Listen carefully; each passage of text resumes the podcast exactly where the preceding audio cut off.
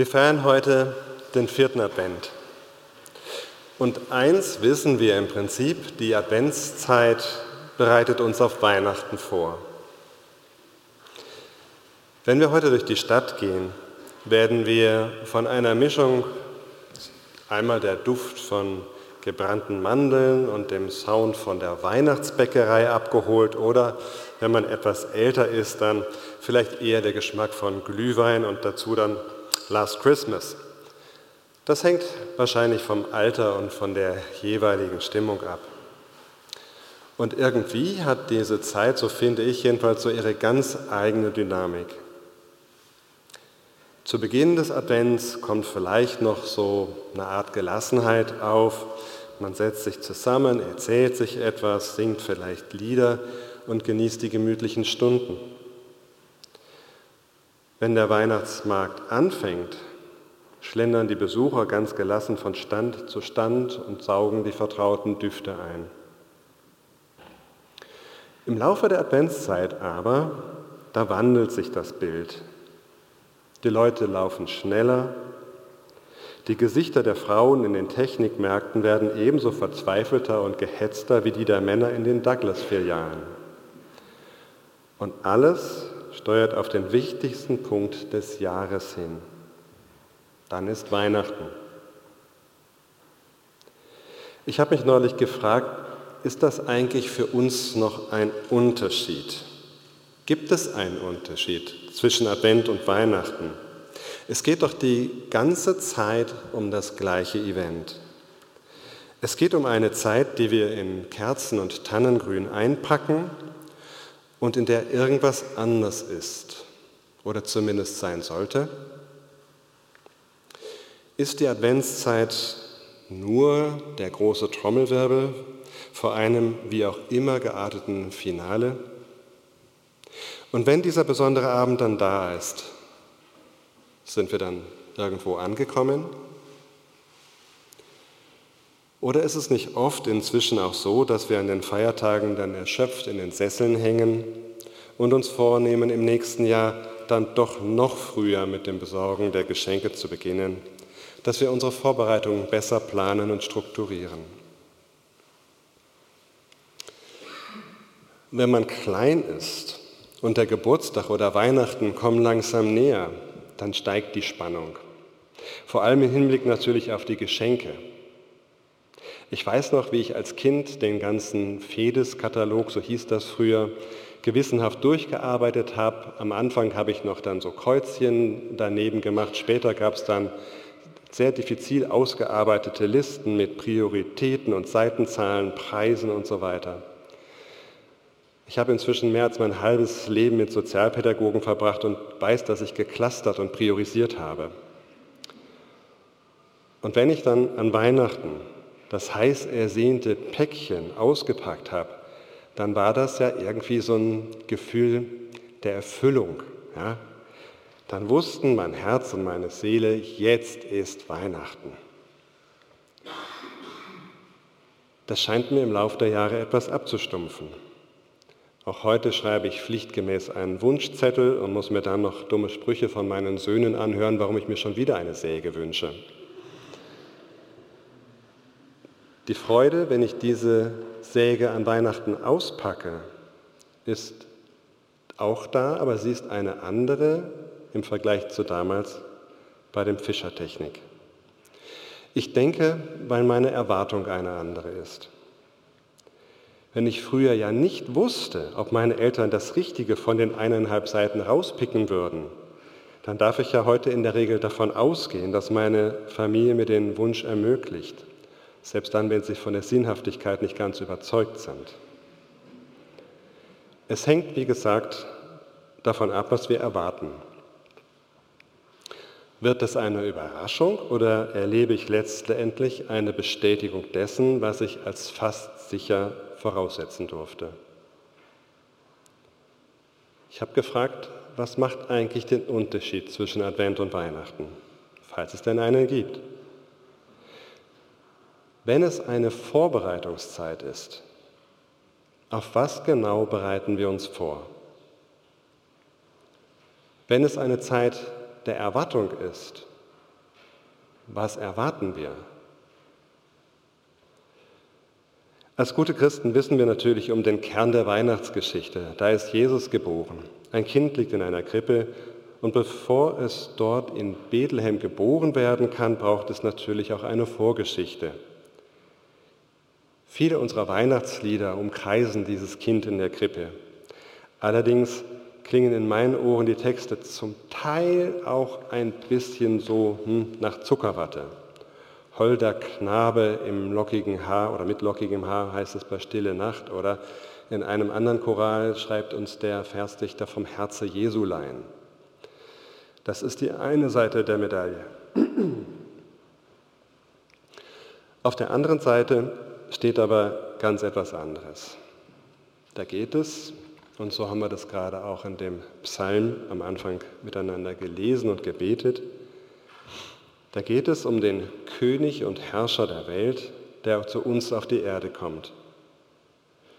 Auch das kommt in den Kirchenliedern vor und wenn wir genau aufpassen, sind das viele Lieder, die wir gerade jetzt, gerade jetzt in der Adventszeit singen.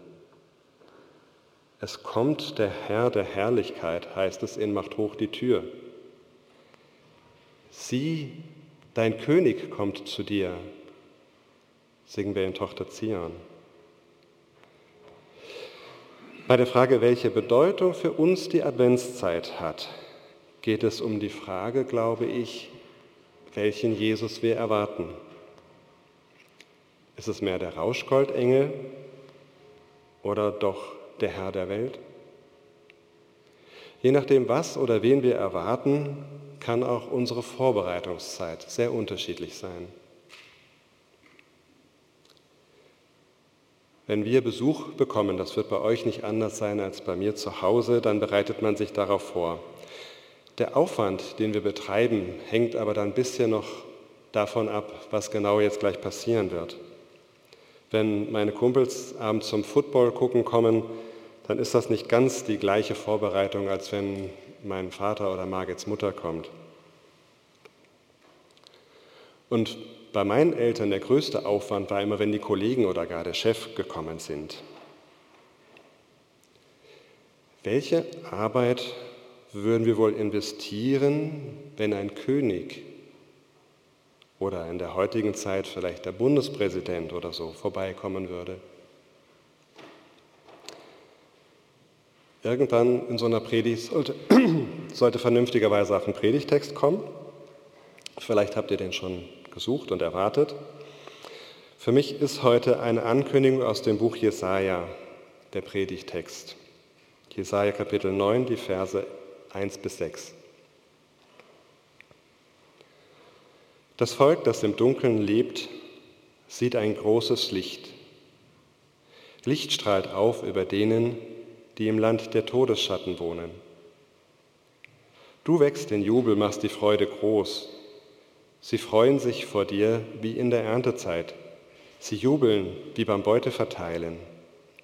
Denn wie am Tag von Midian zerbrichst du das drückende Joch, das ihnen den Rücken gebeugt, den Stock, der sie angetrieben hat.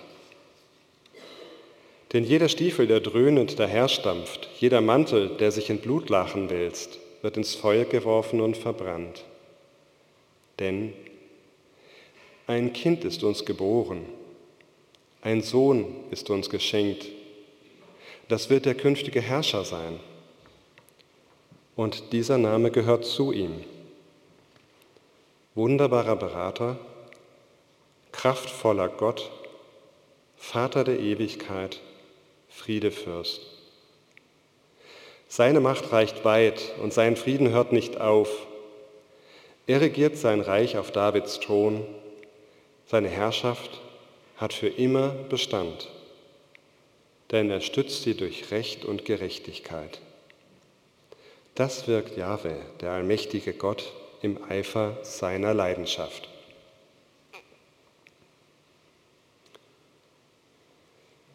Wenn wir uns auf die Ankunft Jesu, auf die Ankunft dieses Herrn vorbereiten, geht es gar nicht um die Sauberkeit der Wohnung oder ein gründlich geputztes Klo. Da geht es um die innere Haltung, wie wir uns rüsten. Welche Rolle weisen wir diesem Jesus zu? Was darf er für uns sein? Ist es vor allem oder nur das Kind in der Krippe oder erwarten wir den König der Welt? Wenn wir es zulassen, dass es bei dem Kind in der Krippe um den Immanuel geht, den Gott mit uns, wie bereiten wir uns dann vor? Wie stimmen wir unsere Herz und unsere Seele darauf ein, dass Gott selbst Raum nehmen will unter uns? Es gibt dieses Lied, wie soll ich dich empfangen und wie begegne ich dir? Und vielleicht ist das die zentrale Frage in der Zeit des Advents. Wie soll ich dich empfangen? Wer bist du für mich? Wenn wir als Menschen Besuch empfangen, geht es in der Vorbereitung oft vor allem um zwei Fragen. Wie nah ist uns der, der da kommt und wie lange wird er bleiben? Wenn sich bei uns Besuch ankündigt, richten wir das Gästezimmer her.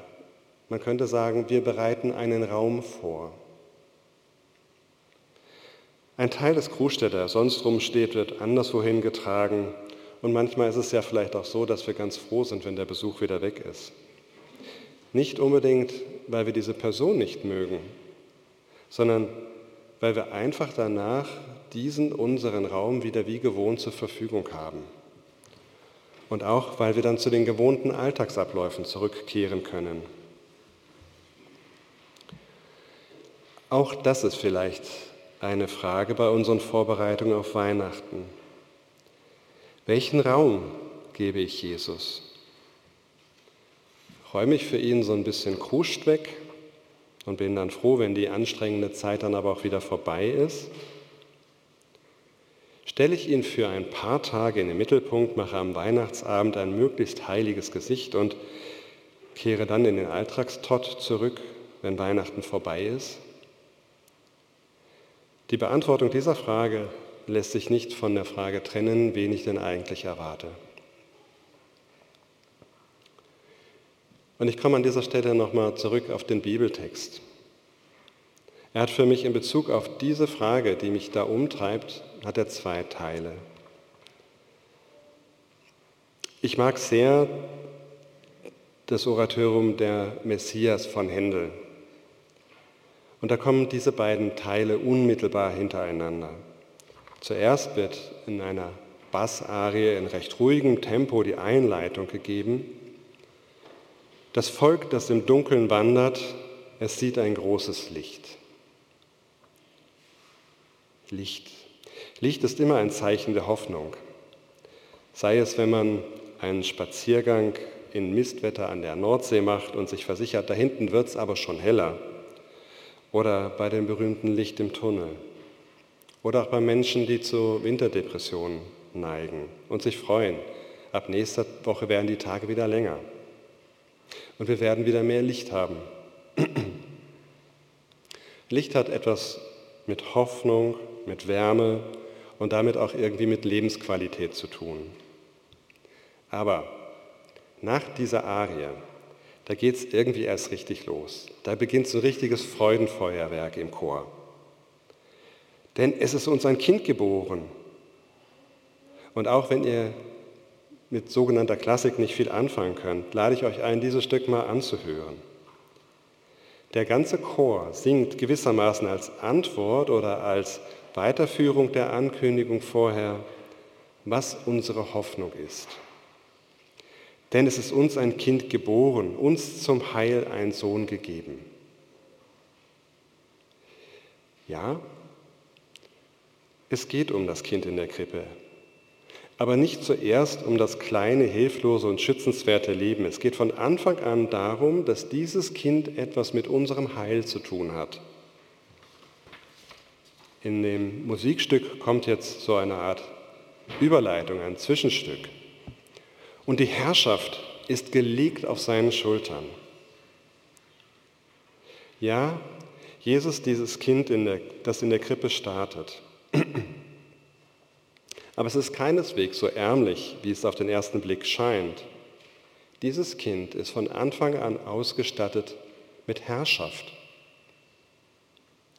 Und nach dieser kurzen Überleitung, in der sich das Stück auch musikalisch steigert, dann geht der Chor richtig ab. Da brennen die Sängerinnen und Sänger ein musikalisches und textliches Feuerwerk ab. An der Stelle, an der die ganzen Ehrennamen und Eigenschaften Jesu aufgezählt sind. Und sein Name soll heißen wunderbar, herrlicher, der starke Gott, der Ewigkeiten Vater und Friedefürst. Oder nochmal in den Worten des Predigtextes. Und dieser Name gehören, gehört zu ihm, wunderbarer Berater, kraftvoller Gott, Vater der Ewigkeit, Friedenfürst. Seine Macht reicht weit und sein Frieden hört nicht auf. Er regiert sein Reich auf Davids Thron, seine Herrschaft hat für immer Bestand. Leute, das ist der Jesus, der an Weihnachten kommt, um sein Königreich einzunehmen. Da braucht es nicht mehr so einen Formalakt wie bei europäischen Königshäusern, wo man erst dann ernannt werden muss. Nein, der, der kommt, der kommt schon als König. Er bringt alle Königswürde schon mit sich und er kommt zugleich für uns als wunderbarer Ratgeber, ewiger Gott und Friedefürst. Ich komme nochmal auf die Frage, wie bereite ich mein Herz auf Weihnachten vor? Habe ich dieses Bild in mir oder vor Augen, dass der König zu mir kommt? Räume ich, um diesen König zu ehren, mein Herz auf und lasse ihn ganz König sein? Bin ich bereit, die ganze Unruhe oder den ganzen Unfrieden in mir dadurch zum Schweigen zu bringen, dass ich die ganzen Fragen, die mich umtreiben, an den Friedefürst abgebe? Und welche Rolle räume ich ihm dann ein? Ist es der Weihnachtsgast, der dann auch irgendwann wieder geht, sodass ich meine Wohnung wieder ganz für mich habe? Oder mache ich ihm Raum in meinem Herzen und lasse ihn so richtig einziehen? Nicht vorübergehend, ein paar Tage zu Besuch, sondern für immer auch das kommt in einem Adventslied vor. Komm, o mein Heiland Jesu Christ, meins Herzens Tür dir offen ist. Ach, zieh mit deiner Gnade ein. Das macht einen Unterschied, ob einer zu Besuch kommt oder ob er bei uns einziehen darf. Vielleicht ist die Adventszeit ganz gut dafür, dass wir bei uns Platz schaffen, um diesen König bei uns aufnehmen zu können. Und dass wir uns überlegen können, wen wir da eigentlich bei uns beherbergen wollen. Margit und ich sind kürzlich auf ein englisches Kirchenlied gestolpert, das wir noch nicht kannten, das ebenfalls diese richtige, eine richtige Einladung ausspricht. Come thou long expected Jesus, komm du lang erwarteter Jesus. Wir singen es auch nach der Predigt. Und dann sind, da, sind wir dann schon wieder bei den Erwartungen. Ich glaube, dass das, was ich erwarte, was meine Adventszeit prägt, ganz wesentlich dafür ist, was ich an Weihnachten erleben werde. Dann wird Weihnachten entweder ein bisschen anstrengend, weil ich vorher noch meine Wohnung aufhübsche und alles mal ein bisschen anders gestalte, und hinterher ist dann doch wieder alles wie vorher, ist doch wieder Alltag. Oder wird Weihnachten für mich ein Fest, nicht weil ich das neue Fischertechnik oder eine wichtige neue Säge bekomme, sondern weil mein Herz ganz voll davon ist, dass Jesus, der Herr der Welt, auf diese Erde gekommen ist und dass er bei mir angekommen ist, als wunderbarer Ratgeber und Friedefürst. Gestartet sind wir mit der Frage, was eigentlich der Unterschied ist zwischen Advent und Weihnachten, falls es denn einen gibt. Ich bin sicher, dass es einen Unterschied gibt und dass der darin liegt, dass ich im Advent etwas erwarte, was sich an Weihnachten dann erfüllen kann. Ich will euch Lust machen. Diese Zeit der Erwartung ist ja nicht mehr lange, aber diese Zeit der Erwartung bewusst zu erleben und auch zu überlegen, was ihr denn genau erwartet. Damit es sich dann auch für uns, für dich, für mich an Weihnachten ereignet. Was immer du gerade im Hinblick auf Weihnachten erwartest, ich wünsche allen einen gesegneten vierten Advent und schöne Weihnachten. Sage Amen und lese noch kurz eine Übertragung von dem Lied, was wir gleich singen werden. Komm, du lang erwarteter Jesus, geboren, um dein Volk zu befreien. Befreie uns von unseren Ängsten und Sünden, lass uns in dir Ruhe finden. Israels Stärke und Trost, Hoffnung der ganzen Erde bist du. Herzenswunsch jeder Nation, Freude jedes sehnsüchtigen Herzens. Freude denen, die sich danach sehnen, dich zu sehen. Licht von oben erscheine. Komm, der du aus dem Stamm Jesse versprochen bist. Wir sehnen uns danach, von deiner Geburt zu hören. Über den Hügeln singen die Engel Neuigkeiten, frohe Botschaften einer Geburt. Geht zu ihm, bringt euer Lob. Christus, der Herr, ist auf die Erde gekommen. Komm auf die Erde, um Anteil an unserer Trauer zu haben. Er, dessen Ruhm kein Ende kannte, durch sein Leben bringt er uns Freude. Unser Erlöser, Hirte, Freund. Hast Reichtümer ohne Zahl verlassen, bist geboren in einem Stall. Das ist das ewige Wunder. Christus wurde als Herr über alles geboren. Geboren, dein Volk zu befreien, als Kind geboren und doch ein König geboren, um für immer in uns zu regieren.